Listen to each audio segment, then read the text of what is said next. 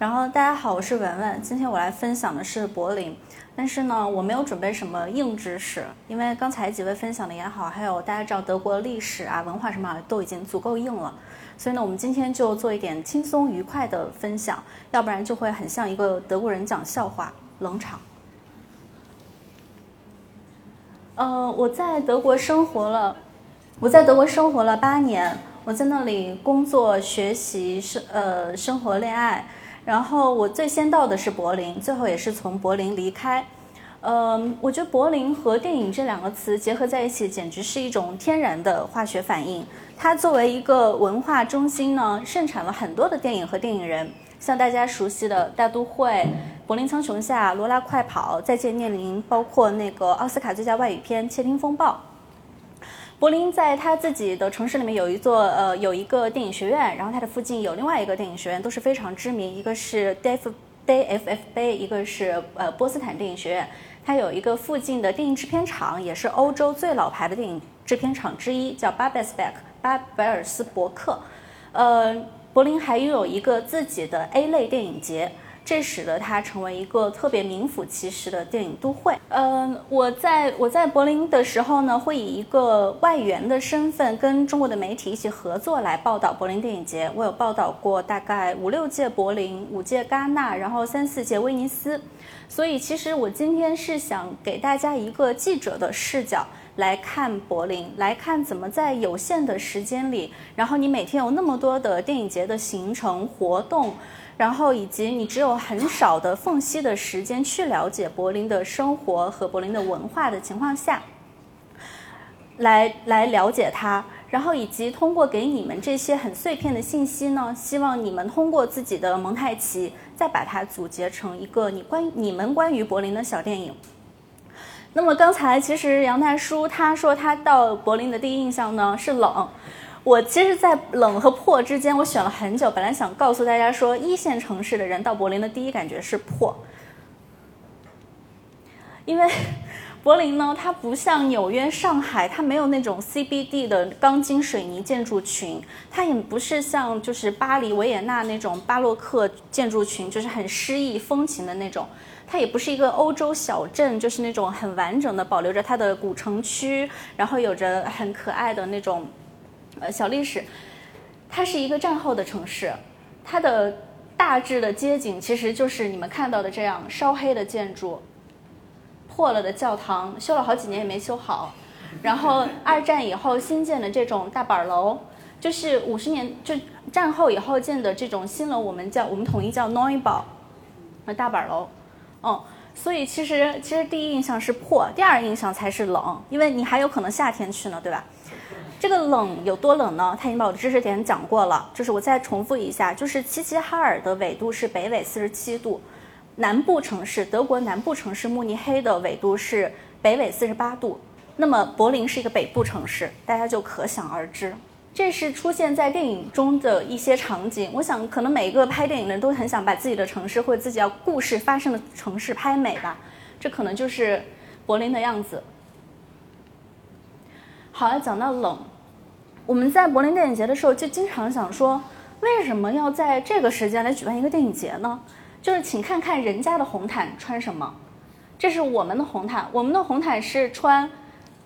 皮草大衣，里边贴暖宝宝，肯定还有秋裤什么的，秋裤可以藏着。人家的红毯是可以想露什么就露什么，所以一直很想知道说为什么要在二月举行。然后后来发现呢，它是因为最早的时候，其实柏林电影节是在六月、七月的时候举行的，但是因为五月份的时候有一个它的劲敌就是戛纳，那如果放在戛纳之后呢，很多片源会受劫，就是很多好的片子就不会选择来柏林了，所以为了避免这种竞争过于的激烈，就把它改到了二月份。但是现在即便是时间岔开了。电影节也依然很多，竞争竞争很激烈。像现在全世界一共有十三个 A 类电影节，上海、东京、塞巴斯蒂安、埃及都有。那么一个电影节怎么能从这些所有电影节中保持保持它的价值，且保证它的影响力呢？它需要有一点点的辨识度。柏林电影节的辨识度非常明显，从它的诞生开始，它就是伴随着浓烈的政治色彩。在他的选选入围主竞赛的影片中，有很多都是具有了政治话题性入围的，包括比如说，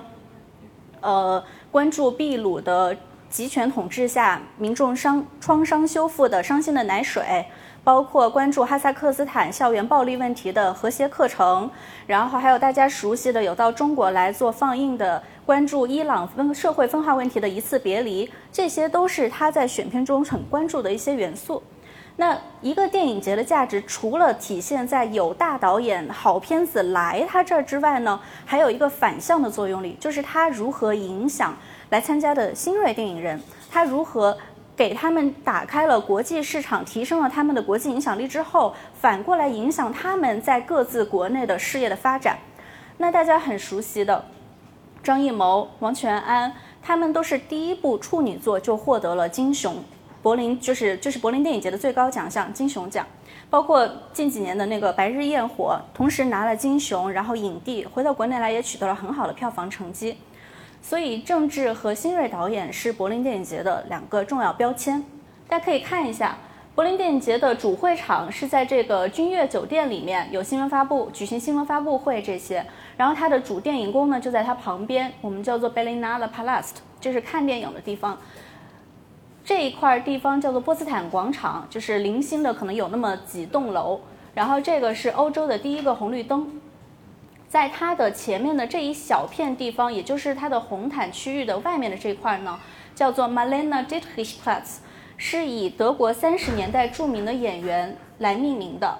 马呃 Malena 她是演了《蓝天使》，就是这部电影之后，走向了好莱坞成功第成为第一个从德国走向好莱坞成功的女演员，一度与嘉宝齐名。而她的这个中性装扮呢，相信大家并不陌生，因为。麦当娜曾经模仿过，可能更多的人是从看到麦当娜的那些中性装扮之后，才了解到说马马丽娜这个人物。我刚说的举行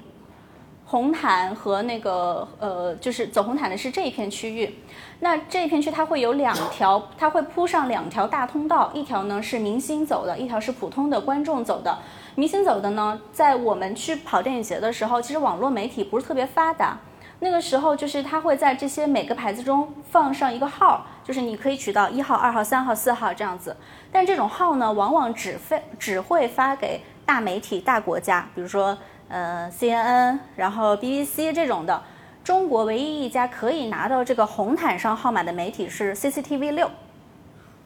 它的一个位置呢，大概能挤下三个人：一个摄影、一个摄像、一个主持人拿着话筒，可能能踩一踩那个走过来的明星。那那个时候，我们作为网络媒体呢，是可以站到他们后面，我们允许站到他们，哎，不好意思，我们允许站到他们后面上到这个会场，但是并不允许就是最靠前面的去接近那些明星，所以我们只能就是跟他们搞好关系，然后就一起挤在那里，呃，可以共享一些画面，然后明星过来的时候就使劲拍照这种。其实有经验的中国导演和明星，他们会提前来跟我们沟通。确认我们在红毯的位置，以免走丢。他们可以直接走过来跟我们进行一些简短的互动。那因为柏林电影节的红毯其实它比较短，它短的话呢，即使是没有沟通，我们大声喊谁谁谁，你过来过来，谁谁，他也能听见。尤其说中文的也不多。但是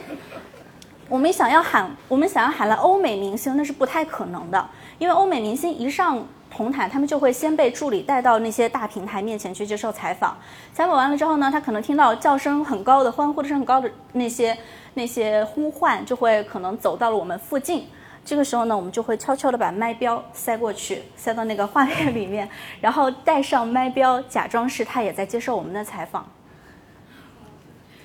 然后这是我一个同事，他当时他一个人作为摄像去拍那个《铁娘子》撒切尔夫人那部电影的红毯。请看一下，依然是我们的红毯和人家的红毯是什么样。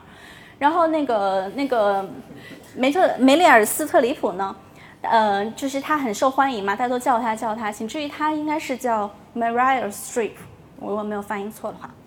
那我那个朋友英语不是很好，但是他眼看着这个人已经走过来了，已经越朝他越来越走近，然后他就很勇猛的喊了一声 Mary，say hello。然后梅里尔斯特里普就愣住了，说 say hello。然后他说 “Say hello”，我说“哦，hello，hello，hello”，然后说“你好”，然后说完走了。这个小插曲呢，成为他当天的一个小独家。然后记者做的最多的事情，除了关注开幕式和闭幕式之外，就是发布会、采访和看片写影评。发布会是一个证实一个国际巨星是否国际，一个知名演员是否知名的圣地。要看他们，要检验他们的真含金量有多少，就看出席发布会的人有多少。基本上，真正的 super star，他的景观一定是像今天这样非常满，还站着后面几里三层外三层这样子。但是有很多嗯不知名的，我我们依然华语媒体需要去关心的小导演，或者是友邦的日韩呃东南亚这些的小片子的导演和主创上台的时候，真的是就只有冷漠，下面没有人，没有人提问，可能坐了两三排人。而且这里很好玩的是，华语片导演的华语的小电影啊，我说没有什么没有很受关注。你小电影过去的时候，你会发现那两三排人里面来的还都不是华语的大媒体，甚至会混进来一些远处的，像非洲的同胞啊，什么那种，呃，泰国的记者啊什么的过来关心。但是反过来，我们是绝对不会去报道他，我们是不会去参加他们的发布会的。所以在娱乐新闻里面，就是他他的这种。他的这种价值的追求是完完全全的强势，就是只追求强势的人和群体。呃，影评是一个其实有一点痛苦的过程。我们每天从早上八点可能开始看第一部片，一天要看两到四部电影，然后写两篇两到三篇稿件，然后再赶在凌晨一点之前发回国内。柏林是唯一比戛纳和威尼斯都少一个小时的电影节，因为它实行冬令制。我们的晚上凌晨一点就是国内的早上八点，编辑开始上班，他必须收到稿子，这样能才保证国内的人能够在第一时间看到前一天发生的事情。所以就是连续八九天的时间，每天这么高强度的去思维的时候，真的很难写出稿子来，而且。你去写一个电影的时候，本身电影它就是有很多语义存在的，你要悄悄的去剖析，你要去剖析，然后去去发现它是哦，它是讲了这个这个这个，它是这样这样讲的。同时你要做纵向和横向的延展，你要看它前三部讲了什么，你得分析一下吧。同题材的导演，其他的人怎么讲的，你得想一下吧。然后他别的导演在五十岁的时候拍的什么，你得讲一下吧。所以它它其实是一个非常烧脑的过程。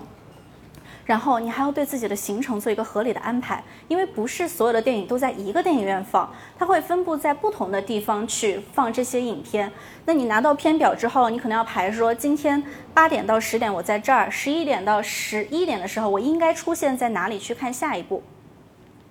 而且柏林电影节是唯一一个，是这三大中唯一一个向对外售票的电影节，它拥有着世界上最多的买票进去看的观众。那既然说到行程，我就说一下柏林的交通。柏林的交通非常发达，就好在它基本上你在半个小时之内，市区里面的这些地方你都可以通过公共交通来到达。公共交通是它一般会有一个显示牌，告诉你说你的下一趟车在几分钟之内会到。呃，百分之八十的时候是准的，百分之八十五吧，八十五、八十二是准的。然后呢，它有一个特点是柏林我们不检票。全靠自觉。这个不检票指的是什么呢？是比如说像我记得巴黎还是哪儿，也是你塞票进那个打票机，然后你可能可以跟着后面的人，呃，跟着前面的人进去，你可以以这种形式逃票。我们没有检票机，你可以直接就上这个地铁，它只有一个很小的打票的机器，你只有打了票才表示你的这张票生效了。那但是这种方式，大家怎么能保证每个人都买票呢？或者是说，怎么能查到那些没有买票的人呢？嗯，柏林是这样来处理的。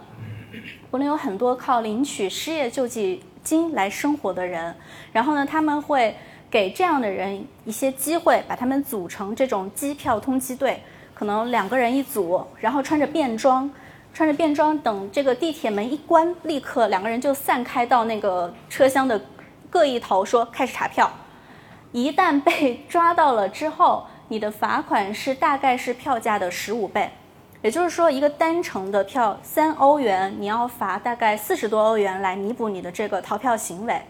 呃，我们的采访呢一般会跟在剧组下榻的酒店举行，然后酒店我只想讲这一个，就是阿德隆大饭店，它有一个德语的同名剧集，我还没看，大家可以看一下。然后这个大饭店呢是花了两千万马克做缔造而成的，它是应该是柏林本土豪华酒店的代表，所有的政要、王室、明星就是都是在这里住过，包括之前，呃，年龄大一点的人可能知道那个 Michael Jackson 有一张很有名的从这里探出身子的照片，我没有找到那张照片，是在这里，而且它还有一个。呃，让他的身份更具那什么的是他在布兰登堡门旁边，这就是布兰登堡门上面那个那个那个设那个雕像。布兰登堡门就在柏林的非常市中心的地方，它是通，它之前是一个城门，通向布兰登堡宫。但建于一九七七到一九呃一不是一七八八到一七九一年之间，是威廉二世为了纪念那个普鲁士在七年战争中取得的胜利而建的。然后他脚下的这条路，哎，sorry，也可以看这个。它的前面的这个路，这是当时有柏林墙的时候的样子。它前面这条路就是著名的 Unter den Linden 菩提树下大街。然后沿着它一直走，一直走，一直走，走到这儿就是那个电视塔。就柏林其实是一个我们看来没有什么景点的地方。像你可能说北京有故宫、颐和园、长城，没有。那我觉得要数三个景点的话，可能就是布兰登堡门、呃电视塔，还有那个柏林墙。那我刚才听到有朋友说他要去柏林看一个什么桥，我都惊呆了。在这条路上，在这条路上有很多的著名的建筑和那个古迹，包括。呃，国家剧院，然后这是整个一个博物馆岛，它有几个大的博物馆都在这儿。然后这边有柏林大教堂，然后电视塔，然后有洪堡大学，这个是洪堡大学的法律系。其实他们两个是一片儿啊，他们只是拍的时间不一样，但他们是这样，哎，这样走过去一片儿。这个前面的广场就是当时贝贝呃不是，就是当时那个希特勒焚书的地方，就当时书烧了三天三夜，它是叫做贝贝尔广场。然后为了纪念这个事件呢。在这个广场的地下建了一个这样的雕塑，它是一个四面有空书架的房间。然后他们的对面，就注意看一下，就在他们的正对面是拍摄那个《罗拉快跑》中他爸爸的银行的那个景点。就是柏林的拍摄是这样的，所有公共的区域你都可以直接申请，它是免费的，但是前提是你需要申请。然后再走，再沿着 Unterlinden 一直往前走，就到了这个柏林大教堂。注意，我们的顶也是没了，都是被炸没了，然后也是黑的。然后这是电视塔，除了上电视塔要钱之外，真的没有什么是需要花钱去买门票的。哦，它好像也需要。然后电视塔有一个很好玩的地方是，只要在阳光充足的时候，它的上面有一个十字。这个关于这个十字，大家有很多笑话，也有很多。很多揣测，但其实其实没有没有人知道它是为什么留下的。我最喜欢的柏林的一个空间，一个建筑，其实也是在阿德隆的附近，是在它的东南一点点的地方，有一个被害犹太人纪念碑群。它是由二千一百一根二百二千七百一十一根这种水泥柱子组成的，从侧面看过去，有时候会变成这种叠嶂的样子。然后它的。往里走是一个下沉的广场，就是人可以走到这个里面去，而且当你在里面行走的时候，你是可以在任意的时间改变你的方向的。你可以往左拐，然后走一走，再往右拐，就是你会有一种非常也是魔幻的感觉。你在那里，你可能会一方面觉得很压抑，因为全全是大水泥柱；一方面你又会觉得，你对于时空有了一种新的感受和概念。当你一抬头的时候，你会发现你的天空被切割成了一个十字。我们的行程这么紧，总得吃一口好的吧。在很多电影院的门口，是我们是会看到这种卖烤肠的大叔。呃，其实对于大家所理解笼统的到德国要吃香肠和肘子来说，呃，我们对于这些品种的区分是很细致的。比如说柏林，柏林的特产是咖喱肠。它是这种煎肠，切成块儿，撒咖喱粉和那个番茄酱或者是蛋黄酱，然后这样子来吃。然后这种里边烤肠一边带一般带的是图林根州的烤肠，这种就叫做烤肠。然后还有的是，还有大家熟悉的可能是血肠、肝肠。然后慕尼黑吃的是白肠，白肠是煮了然后剥掉那个肠衣来吃的。这些其实在每个地方都能吃到，只不过它们的产地和它们发源地不一样。柏林最有名的一个吃咖喱肠的地方，现在也变成了一个地标型的地方，叫 Curie Sexon d i c e 呃，那里每天都排很多的队。然后他有一个朋友在他的不远处卖那个土耳其肉夹馍，也是每天排很长很长的队。土耳其肉夹馍也是我们初到柏林的时候经常会选择的一种食物。那为什么柏林的土耳其人那么的多呢？柏林的土耳其人是他除德国人之外第二多的人口。它有两个发展的时期，第一个是在六七十年代的时候，当时东西德封闭，那西德发展的很快，它需要劳动力来补充，所以他把他跟土耳其签订了一个协议，就是引入了大量的土耳其的劳工。那到了第二个时期，就当这些劳工都已经安家乐业了，住下来了之后呢，德国的那个生育的福利是非常好的，因为它鼓励生育，所以他们就开始敞开的生。嗯。德国的福利是这样，就是你生第一个孩子给你一些补助，你生第二个孩子的时候，它是会比第一个孩子要多的，就是它会比你生两呃生一个孩子要多。当你生到第三个孩子的时候呢，你基本可以以此为生了，就是你肯定你们全家不用担心会饿死。呃，所以土耳其人就是就在这种这种有福利的繁衍下，成为让柏林成为了除土耳其本土也就是伊斯坦布尔之外，土耳其人最多的城市。好，大肘子，大肘子我们也是有区别的。北方的肘子就是北方产出来肘子，它是用盐水煮的，它叫 ice by。如果大家以后看菜单的话，它叫 ice by 是是这个。南边的呢，它会烤这烤一下外面，把它变成就在炸过的这种皮，它叫 hax。就它们还是不太一样。但柏林没有唐人街，柏林没有唐人街，因为我们华人并不是很多。但是呢，会有一条在叫做 Kanterstrasse 的街上会有一些中餐馆，呃，它是九十年代的，它是九十年代中国第一批过去开中餐馆的那些老板们就是选择的一个地方，而且其实一直到可能二零一几年，因为我忘了是哪年为止，只有德国就是是我的一个朋友，他是厨师朋友，他是第一个在德国以厨师的身份拿到自由职业签证的人。在那之前，中餐馆的厨师就跟我刚刚说的那些土耳其劳工一样，他们都是要签订非常长的剥削的劳务合同，才能过来以后找机会留下来。这是在其中一家叫做老友记，呃，这是二零一四年的春节那天晚上，一代宗师一代宗师的剧组请吃饭。然后香港人也很客气很大方，然后王导就一直拿着一瓶茅台，自己手上端着一个那个盘子，上面是酒杯倒酒，说哎敬酒敬酒敬酒。他的那些评委会的成员也在，梁朝伟也早就喝醉了。然后后来我们就说哎春节大家一起合个影吧。然后那个王呃王导就说来我我来给你们拍。然后梁朝伟就一屁股坐在我同事的大腿上。好了，关于柏林电影节还有一个我非常喜欢的部分，就是它的纪念品。嗯，作为记者，你一旦注册的记者证之后呢，你就会先得到一个包。那我就是每年后来都得到了这个包，是不一样的，每年都不一样的。这个包上面的届数和年份，你就可以看出一个记者的资深程度。而且这一点呢，就是中国媒体的感觉跟跟其他国家是特别不一样的。其他国家来的都是